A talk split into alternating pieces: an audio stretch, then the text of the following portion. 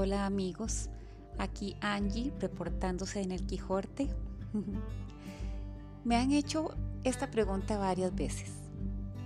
¿Qué puedo hacer con estas bolsitas de papel en las que ustedes nos entregan la mercadería? Bueno, puedo decirles muchas cosas y vamos a empezar por lo más fácil, manualidades. ¿Qué podemos hacer? Vean, canastitas de papel, Podemos hacer títeres, sacar moldes para hacer artesanías. Eh, podemos vestir una maceta, ¿verdad? Le ponemos la bolsita la decorada y se ve lindísima. Podemos envolver las flores, hacer ramitos de flores. Podemos hacer colillas para regalo. Podemos echar en ella hojas y flores y ponerlas a secar podemos también hacer unas lamparitas bellísimas que me encontré ahí en YouTube, que lo que hace uno es perforar la, la bolsa o cortarle pedacitos y adentro se le ponen de esas candelitas de LED, ¿verdad? Jamás, ¿verdad? De las de verdad, mucho cuidado, de LED, ¿verdad? Luces LED. Y se ve bellísimas. Podemos hacer rosas o pomas de papel como una corona de papel, podemos hacer libretas o libros. En la casa podemos hacer una fiesta burbujística. Hacemos bolsitas para echar los snacks y personalizamos bien esas bolsitas con un mensaje, con el nombre, con el apodo o con pistas secretas para un juego. Dejemos volar nuestra imaginación, que no nos dé miedo. O también simplemente podemos dejar las bolsitas así, ellas como son, las doblamos un poquito aquí, allá y quedan preciosas podemos usarlas también de molde para hacer esa bolsa en otro material. Los hongos, los hongos metidos en la bolsita y en el refri, vean, les duran frescos durante más tiempo. También podemos iniciar el fuego de la, de la chimenea o de la parrilla. Podemos madurar las frutas. Podemos forrar el piso o algún mueble.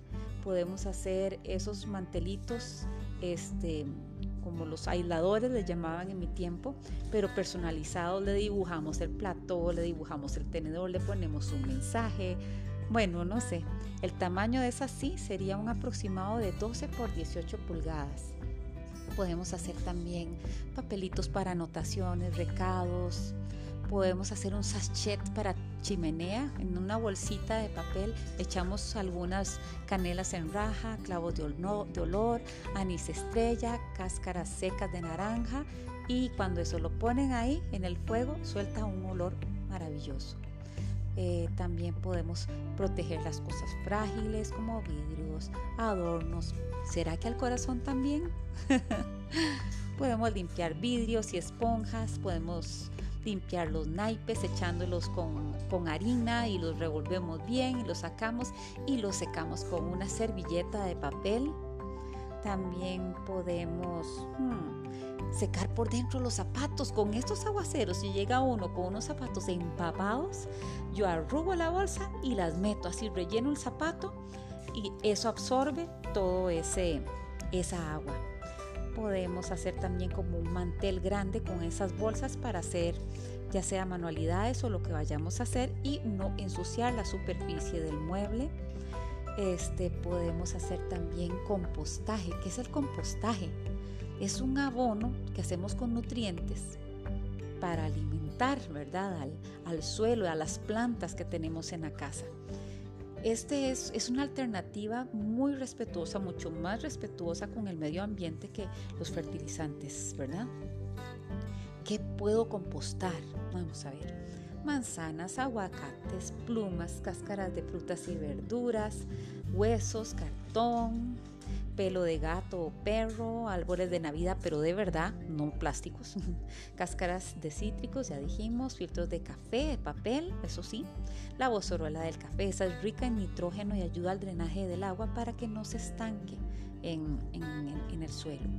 Eh, la pasta, ya sea los ravioles o, o espaguetis cocinados, el arroz cocinado, la boñiga, las heces de, gato, de perro, también la arenita del gato, las cáscaras de huevo son riquísimo en calcio, ayudan mucho al crecimiento de la planta, pero sí tratemos de partirlas bastante.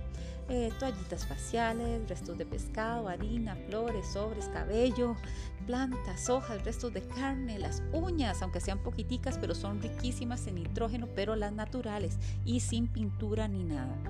Este, el papel sin tinta ni adhesivos, cáscaras de nueces, especias ya viejas, cebolla, servilletas de papel, basuras del tajador, hojas de papel, algas marinas, semillas, pan añejo, cereal añejo, palitos de dientes, fósforos ya usados. No terminaría nunca. Entonces, ¿y por qué les digo esto? Porque lo que es bueno para mí, lo comparto con vos.